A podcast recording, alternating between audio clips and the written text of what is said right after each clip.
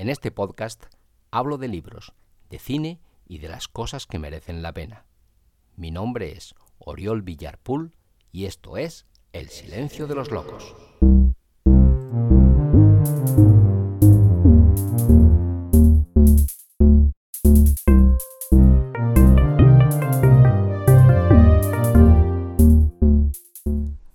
Hola, hola, hola. Sé bienvenida, sé bienvenido a un nuevo episodio de este tu podcast titulado El silencio de los locos.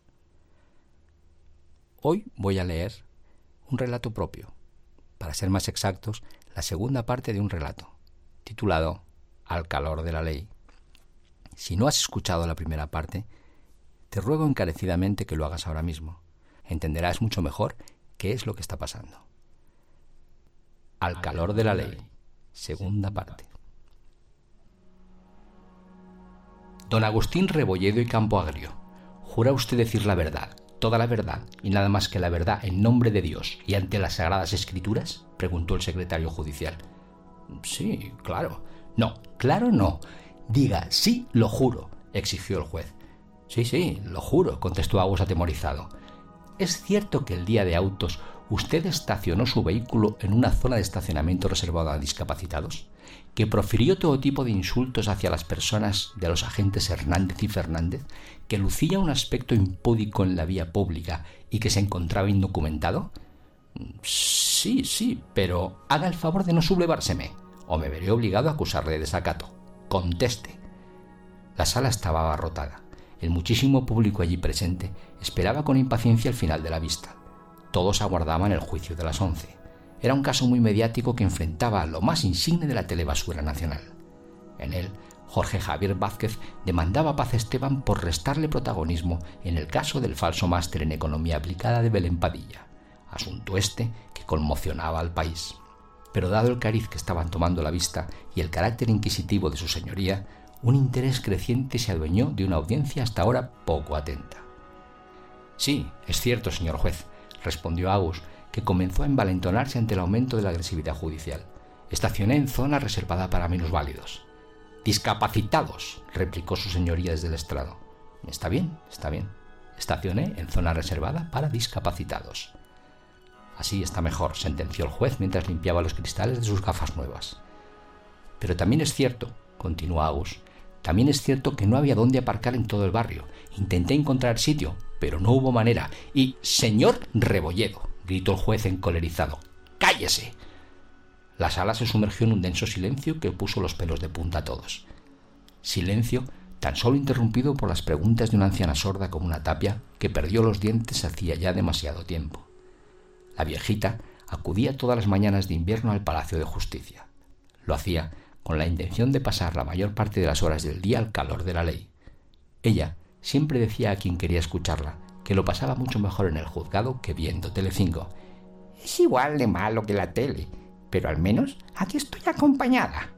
No me da la gana, bramó Agus, devolviendo a todos a la realidad, si se pudiera llamar así lo que allí ocurría. Agus, que ya había perdido el control sobre sí mismo, continuó rugiendo. ¿Sabe lo que le digo?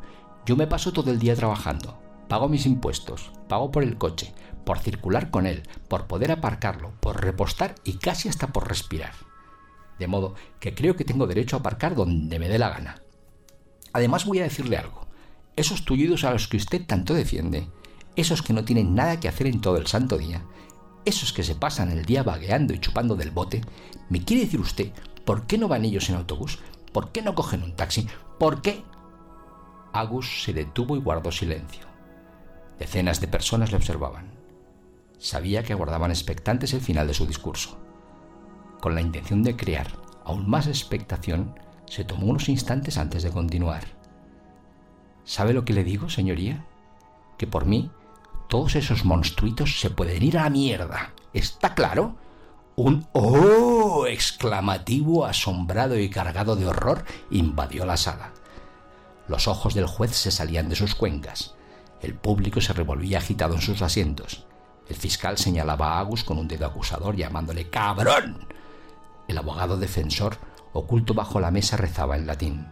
Los alguaciles abandonaron sus crucigramas y asomaron sus calvas por puertas y ventanas al oír el revuelo allí organizado. Agus regresó a su lugar junto a la defensa. Se dejó caer en la silla.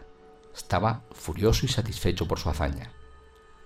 Por fin, se dijo a sí mismo, alguien se enfrenta ante tanta injusticia, ante tanta discriminación positiva, ante tanta imbecilidad y ante tanta corrección política. Un friki es un friki y punto, joder. Prefirió que estas afirmaciones no salieran de su boca y permanecieran en su mundo interior. No le pareció prudente echar más leña a un fuego judicial que ya estaba bastante caldeado. El juez estaba, al menos así lo aparentaba, algo más relajado. Desde lo alto del estrado observaba el desbarajuste reinante en su sala. Desabrochó su toga con parsimonia. Soltó un botón. Soltó un botón tras otro.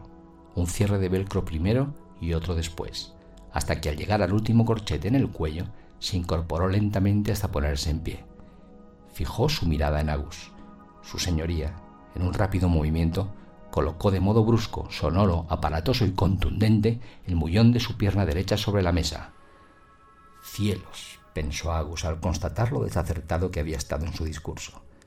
La he cagado. El fiscal señaló a Agus con su brazo derecho extendido como un rifle. Con una precisa maniobra desenroscó su mano amenazadora y se la arrojó al acusado desoyendo a su autoridad, a su conciencia y a su cartera. La extremidad resultó ser una prótesis adquirida en Australia a un precio más que desorbitado, pero la ocasión requería una actitud contundente, pensó el letrado. Agus no podía creer lo que estaba ocurriendo. Buscó algún gesto de complicidad entre el público, pero no encontró ni tan siquiera unos gramos de compasión. Por contra, lo que sí que halló fue una muchedumbre que se desprendía de sus vestiduras entre babas y espumarajos, se desvestían como posesos, lo hacían sin ataduras ni convenciones, sin complejos y sin principios ni finales. La audiencia entera parecía enloquecer por momentos. Allí en pie, erguidos y listos para el sacrificio, exhibían con orgullo, con rabia y con odio un inmenso repertorio de mutilaciones, prótesis y añadidos. Sobre Agus cayeron brazos y piernas, dentaduras y ojos de cristal, pollas, mamas y todo lo que la mente enferma del lector más enfermo pudiera imaginar. El griterío era ensordecedor. Agus corrió sin saber hacia dónde hacerlo. Buscó un lugar en el que ponerse a cubierto ante semejante locura. Tras varios infructuosos intentos, acabó acurrucada a los pies de la taquígrafa. Esta, al descubrir a un acobardado Agus que lloriqueaba entre sus piernas, lanzó contra él todo el odio y todo el desprecio que la humanidad hubiera conocido. Escupió a Agus de forma instintiva. Este no pudo esquivar la bilis de la furibunda funcionaria pero su escupitajo no contenía la inquina acumulada por siglos de marginación y menosprecio. Tampoco contenía la sangre de quienes la taquígrafa hubiera querido ajusticiar con sus propias manos a lo largo de su ya dilatada carrera. Lo que sí contenía el salivazo envenenado de la iracunda administrativa era su lengua ortopédica, un húmedo y brillante postizo de diseño italiano y fabricación alemana. Último regalo de un viejo amante aficionado convencido hasta la desmesura del sexo oral, en todas sus disciplinas, técnicas, métodos y praxis. Adicción esta que le llevó a perder su miembro a causa del mordisco de un mastín, un bello animal al que no consiguió hacer comprender la sutileza en los diferentes usos bucales a la hora de satisfacer a su erecto dueño. El juez golpeó la mesa. Lo hizo con una violencia impropia de un hombre de ley. El muñón de su señoría era una cercenada extremidad antigua, de un color rosáceo y de aspecto desagradable. Parecía más un fiambre especiado que lo que en su día fuera una pierna. El golpe surtió el efecto deseado. Como por arte de magia, en la sala se hizo el silencio. El lugar recobró, al menos en apariencia, la calma y la respetuosidad que nunca tendría que haber perdido. Su señoría se deshizo de la peluca. Arrancó de su cabeza un postizo capilar ya en desuso, pero que él se resistía a abandonar. Era largo, rizado y de un blanco amarillento, fruto de años de paciente letargo sobre las ilustres calvas de generaciones de magistrados que en aquella sala habían impartido justicia. Con la calma y la parsimonia de quienes se saben vencedores, el juez dirigió su mirada hacia la puerta principal. Allí, un viejo alguacil sujetaba su oreja derecha con la única mano hábil, mientras comentaba los sucesos con indignación. Que venga Magín, ordenó el juez con la voz más firme y autoritaria que nadie haya podido escuchar jamás, al menos en un lugar decente. Con toda la rapidez que se puede esperar de un funcionario de justicia, un grupo de ujieres despejó el estrado. Asieron a Agus por cada una de sus extremidades y lo llevaron en volandas hasta el mismo centro de la sala. El cuerpo aterrorizado de Agus cayó desplomado sobre una enorme mesa. Habían hecho falta 17 funcionarios y dos becarios para colocarla frente al estrado. Tumbaron a Agus sobre su superficie. Los empleados públicos demostraron su esmero y dedicación al colocar a Agus en posición. Con las piernas y los brazos bien abiertos, dejaron su hombría y su vida en manos de un destino que, para ser sinceros, no pintaba muy bien. Lo ataron con parsimonia, con la misma con la que los servidores públicos hacen las cosas que hay que hacer, como si la cosa no fuera con ellos, como si el tiempo no perteneciera a su mundo. Desde su precaria situación, Agus observaba con terror la expresión iracunda de cada uno de los discapacitados físicos, psíquicos y sensoriales. Todos circundaban el lecho para el sacrificio sobre el que él esperaba la sentencia. Se hizo de nuevo el silencio. Un gesto del juez bastó para que todos se hicieran a un lado. Retrocedieron los pasos suficientes para dejar espacio y libertad de acción a un nuevo invitado en aquel carnaval diabólico. Magín era un tipo grande y calvo, con la cara bobalicona de un concejal de cultura. Vestía una larga sotana de un rotundo color negro. Cuando le preguntaban por su atuendo, Magín afirmaba que los jesuitas le habían enseñado lo hijo de puta que podía llegar a ser el ser humano y que él así luchaba contra el mal. Desde hace ya demasiado tiempo como para recordarlo, cuando había que aplicar la justicia que la justicia no podía aplicar, Magín se ponía el hábito. Lo hacía con la solemnidad con la que un pedófilo observa a sus víctimas a la puerta de un colegio concertado. Para no resultar demasiado ceremonioso y para no acojonar aún más al reo, Magín había ido perfeccionando sus métodos con los años. Así se le ocurrió complementar su atuendo con un alzacuellos luminoso. Lo tenía desde la tarde en que subió a casa de doña Angélica para darle la extrema unción. Fue a petición del hijo apóstata, deprimido y sodomita de una anciana beata vecina de su madre. Aunque el sacramento fue tan falso como su atuendo, Magín lo llevó a cabo con esmero y credibilidad. Le costó a Magín dar con el complemento perfecto para su rito justiciero. La idea del alzacuellos de plástico fluorescente y multicolor le vino a la imaginación una tarde de domingo. Magín se masturbaba viendo las imágenes grabadas del nuevo Consejo de Ministros que posaba frente al Palacio Presidencial. Aquel posado, más que un acto político, parecía una foto de grupo de una boda de medio pelo. Magín silenció el televisor y se alivió con las ensoñaciones que le sugerían cada uno de los miembros y de las miembros del Consejo. Magín siempre se había sentido muy solidario con las minorías.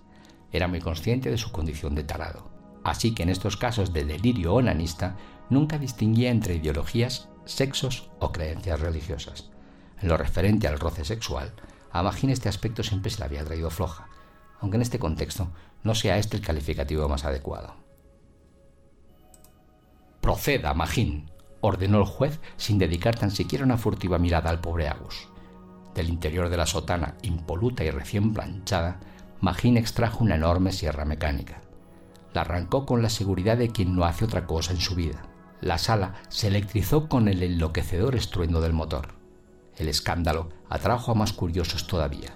De las salas contiguas llegaba un público que abandonaba sus quehaceres ante lo que prometía ser un espectáculo de primera. Sabían bien que Magín nunca defraudaba. Magín exhibió su herramienta ante la concurrencia. Era el arma con el que iba a ejecutar con precisión las órdenes de su señoría. Hacía más de dos décadas que ambos funcionarios colaboraban habían compartido los grandes momentos estelares de una dilatada carrera profesional. Elevó Magín hacia los cielos una magnífica motosierra Green Cat GS 6800, una maravilla dotada con una espada de 20 pulgadas y una cadena capaz de talar un tronco de 40 centímetros sin apenas vibrar. No es difícil imaginar lo que podría hacer con un cuerpo humano si acababa con un bosque mediano en unas pocas jornadas de trabajo. Magín posó la cadena sobre la pierna derecha del acusado. Aguardó las indicaciones pertinentes. Lo hizo con la solemnidad que su sotana le confería. Bastó con un pequeño gesto del juez para transmitir al verdugo la orden de proceder. Un gran chorro de sangre bañó los rostros de los curiosos más próximos. Gritaban, reían y gemían como fieras iracundas. En una danza macabra alzaban al cielo sus miembros mutilados. Agus perdió el conocimiento y no lo recobró hasta tres días después. Al despertar en la habitación 312 del hospital provincial, pudo comprobar que sus dos piernas y la mano izquierda habían desaparecido. Lloró desconsolado durante todo el día. Cuando recobró la calma y estuvo un poco más tranquilo, vio que no estaba solo en la habitación. En la cama situada junto a la ventana había otro hombre. También estaba acostado y le observaba en silencio. Resultó ser otro infractor a quien la justicia express del magistrado y las artes de Magín habían dejado sin los dos brazos. Este observaba a Agus con interés. Trataba sin duda de comprender qué era lo que había ocurrido al pobre desgraciado recostado a su lado. Tras un rato de mutua curiosidad y tras comprobar el estado de desperfectos de Agus, el hombre rompió su silencio. No era fácil distinguir en sus palabras la envidia del reproche. Lo que sin duda quedaba claro en el tono de su voz era la compasión que sentía por Agus, un nuevo recién llegado al mundo de la justicia rápida. No te quejes, hombre, al menos te han dejado una mano para que te alivies. Mírame a mí. Desde entonces, Agus siempre tiene aparcamiento reservado. Queridas, queridos, esta ha sido la lectura de la segunda parte del relato titulado Al calor de la ley. Espero que haya sido de tu agrado y nos vemos muy pronto.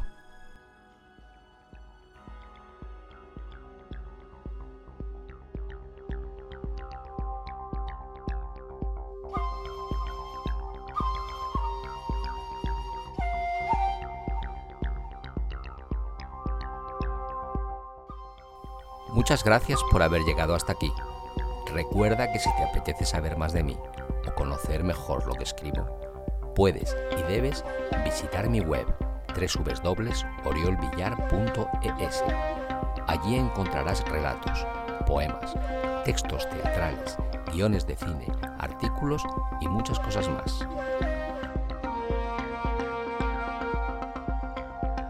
Si quieres contactar conmigo, puedes hacerlo en Facebook y en Instagram. Escribe Oriol Villar Escritor y allí te estaré esperando. Si te apetece adquirir mi libro Microdolor, escribe en Google Microdolor Amazon y lo tendrás a un solo clic de ti. Si prefieres el correo electrónico, contacto es tu opción.